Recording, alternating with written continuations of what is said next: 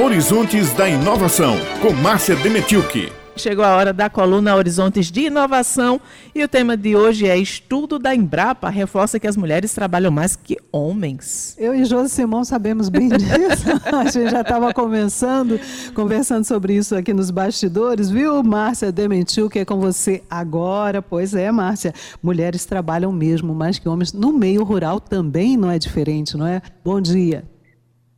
Oi, bom dia, bom dia, Josi, Beth, ouvintes da Rádio Tabajara.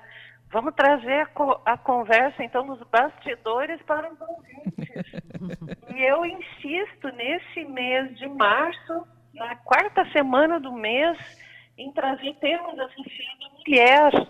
E nessa semana eu está em andamento na Embrapa, caprinos e ovinos, e os pesquisadores aplicaram, então, entre uma das entre uma da, dos objetivos do estudo, do estudo, eles aplicaram um questionário às 557 produtores da bacia leiteira caprina, que a bacia leiteira caprina, então, fica entre Paraíba e Pernambuco, e esse questionário comprova que a carga horária de trabalho das mulheres é maior do que a dos homens. E sabem por quê? Porque o questionário incluiu uma categoria chamada trabalho doméstico. Sim, considerou o trabalho feito em casa, nos cuidados com a família, como um trabalho desenvolvido e feito oficialmente, o trabalho doméstico. Então, além das atividades do roçado, do gado, com o próprio caprino, com as galinhas, os porcos, as mulheres assumem trabalhos com a família em proporção altamente desigual. E um dos exemplos, vejam só, um dos exemplos, um dos questionários, e que é representativo também aos outros, porque o resultado final ainda não foi publicado. Isso nós estamos adiantando para os ouvintes da rádio Tabajara. Um dos exemplos mostra que por ano a mulher trabalha 861 horas, 861 horas a mais do que o homem por ano, considerando então essa categoria. E ainda por cima, essa mulher, ela não é considerada uma agricultora.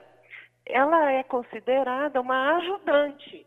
Então, ela não recebe capacitação, ela não recebe um treinamento, assim como os homens. Os homens, ah, os pesquisadores da Embrapa e outros, outros pesquisadores também ah, atendem e, e alcançam os homens e fornecem essa capacitação para a agricultura, técnicas para que a agricultura seja feita com uma performance melhor. E a mulher não recebe essa capacitação.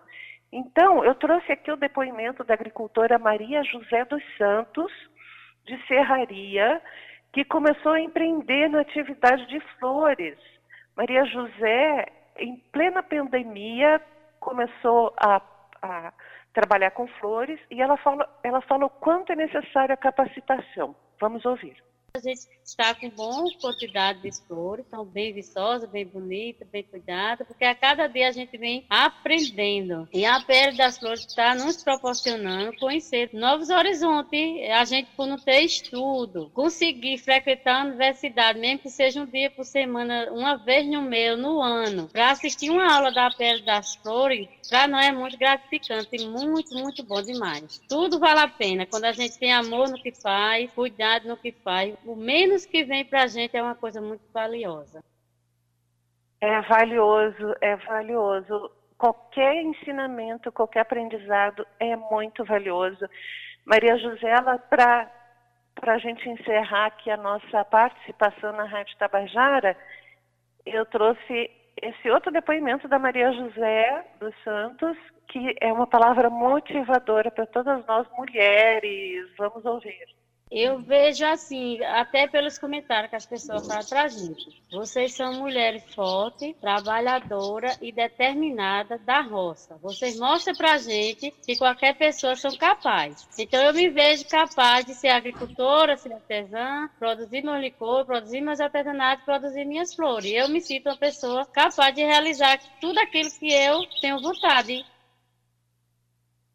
é isso, Beth, Josi, mulheres que estão nos ouvindo e homens também. Claro. Que maravilhoso, não é? É isso.